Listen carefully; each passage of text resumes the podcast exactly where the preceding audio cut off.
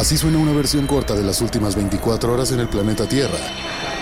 La conversación del mundo, aquí, en el Brief, con arroba el Che Arturo.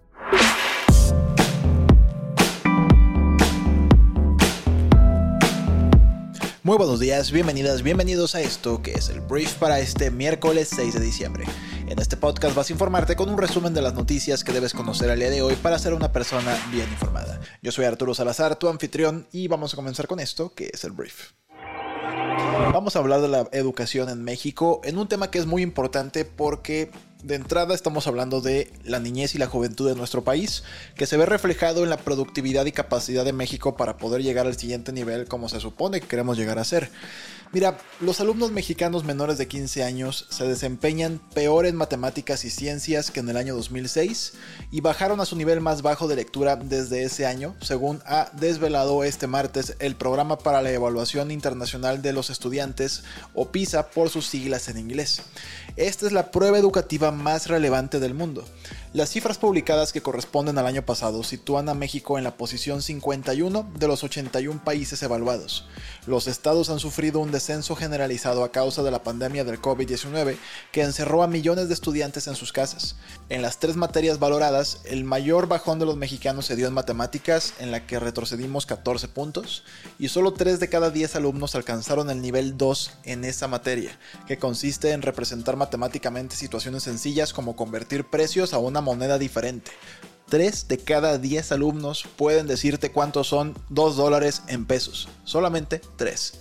La cifra se queda corta en comparación con los otros 38 países miembros de la Organización para la Cooperación y el Desarrollo Económicos, que es la entidad que realiza el informe, en donde el 69% de los alumnos pasan esta prueba. De hecho, en esta lista de naciones, México ocupa la antepenúltima posición, solo por encima de Costa Rica y de Colombia. Entonces, estos son números, son cifras, es una evaluación la más reconocida del mundo y habrá que tomar medidas al respecto. No recuerdo si AMLO respeta o no respeta esta prueba, ya lo dirá el día de hoy en su mañanera si considera que esto es algo representativo de su administración y de las políticas públicas de su administración o es una encuesta en la que no cree y es neoliberal y lo que tú me digas. Mañana te digo, pero bueno, por lo pronto México mal, muy mal, en nuestro peor nivel educativo desde el 2006.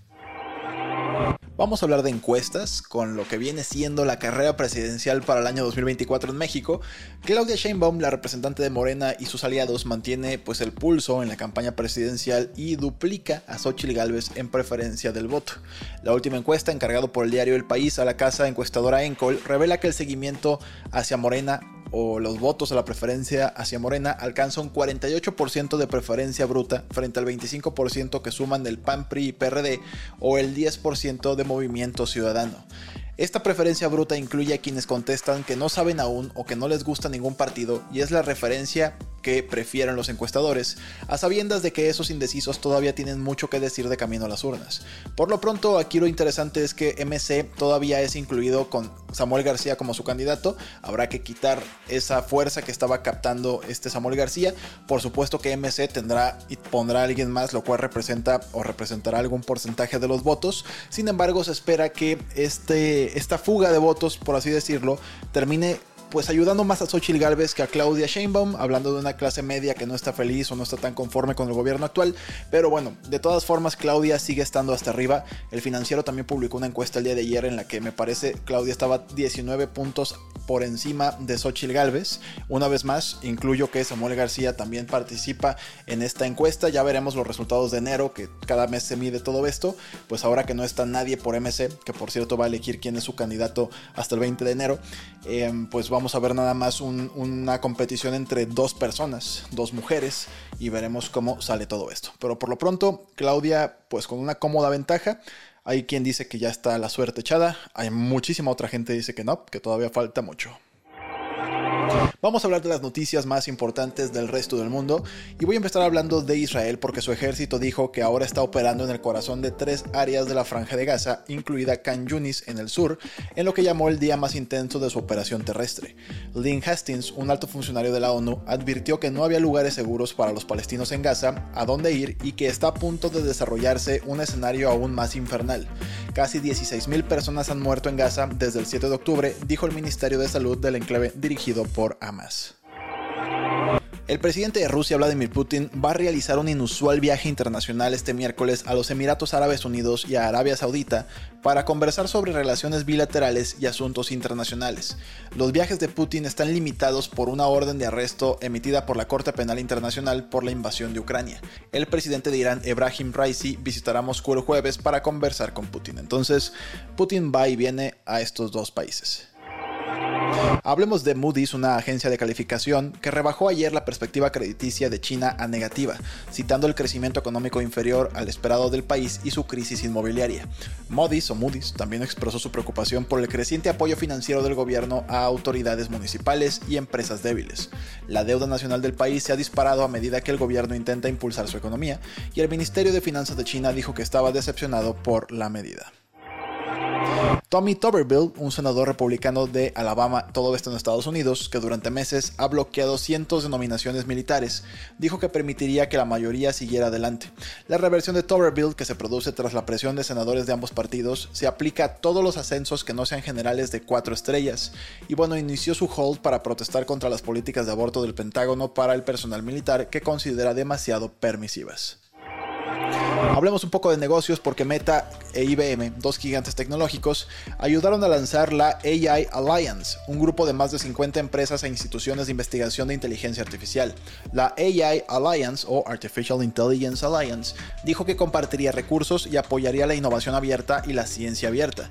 También ayudará a desarrollar herramientas de seguridad y protección de la inteligencia artificial. Otros miembros incluyen la Universidad de Cornell, Intel, la Fundación Nacional de Ciencias y también Oracle. El Producto Interno Bruto de Brasil desafió las expectativas de que se contraería y creció un 0.1% en el tercer trimestre del año. Lula da Silva, presidente de Brasil, citó a su ministro de Finanzas en X o Twitter diciendo que las reformas fiscales y los recortes de las tasas de interés estaban funcionando. Pero las tasas de interés se mantienen por encima del 12% y el crecimiento se desaceleró desde el 0.9% del trimestre anterior, impulsado principalmente por una desaceleración en el sector agrícola. 11 personas fueron arrestadas en Italia y España por dirigir una operación de fraude de aceite de oliva que produjo 260 mil litros de aceite de oliva barato, etiquetado falsamente como de alta calidad. El aceite de oliva ha sido durante mucho tiempo uno de los productos alimenticios más falsificados en Europa, pero otros delitos relacionados con el aceite de oliva como el robo han ido en aumento a medida que los precios se han disparado en los últimos años. Es de las noticias más europeas que he dicho en mi vida, o más mediterráneas. Hablemos de más tecnología porque hay una aplicación de narración de inteligencia artificial de Microsoft que se acaba de expandir a Android para ayudar a usuarios ciegos. Seeing AI, que narra el mundo para usuarios ciegos y con baja visión, se está expandiendo a cualquier persona con un dispositivo Android este lunes y es gratis en la tienda de Google Play con planes de ampliar a 36 idiomas el próximo año. Esto la neta no es nuevo, Sing AI se lanzó por primera vez para iPhone en 2017 y es una app increíble. Básicamente lo que hace es tú apuntas con tu cámara y escuchas una descripción de lo que la cámara está viendo. La aplicación identifica dinero y cuánto es. También puede leer libros, detectar productos y escanear códigos de barras.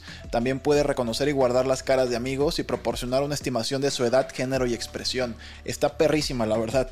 La nueva versión de Android tendrá todas las actualizaciones más recientes, incluidas capacidades de inteligencia artificial generativa para resumir artículos y hacer preguntas detalladas sobre tu entorno. Hay 3 mil millones de usuarios de Android en todo el mundo y la tecnología de Seeing AI ahora ayudará a más usuarios que nunca. Me encanta está fregona. Muchísimas gracias por haber estado aquí. Antes de irme te quiero hacer una recomendación en Briefy, que es nuestra aplicación móvil para líderes de negocios, que es un artículo que publicamos el día de ayer llamado Cómo tener éxito y fracasar como empresa extranjera en la India. Un artículo que se extrae de diferentes medios, pero principalmente de The Economist, con inteligencia artificial, que así funciona Briefy, y te arma una metodología y te arma un caso de estudio de pues cómo y cómo no puedes abrir tu negocio en este gigante asiático que vale mucho la pena ponerle atención. Entonces puedes leer o escuchar este artículo, me parece que en 5 minutos de tu tiempo y espero que puedas descargar Briefy para que además de apoyar este podcast tengas acceso a todo nuestro contenido que pues su intención es que seas un líder o una líder de negocios brillante en lo que haces. Muchísimas gracias por haber estado aquí. Esta fue la conversación del mundo para este miércoles. Comparte este podcast con tus amigos y familiares. Y por último, no me queda más que despedirme. Nos escuchamos el día de mañana jueves en la siguiente edición de esto que es el brief. Yo soy Arturo. Adiós.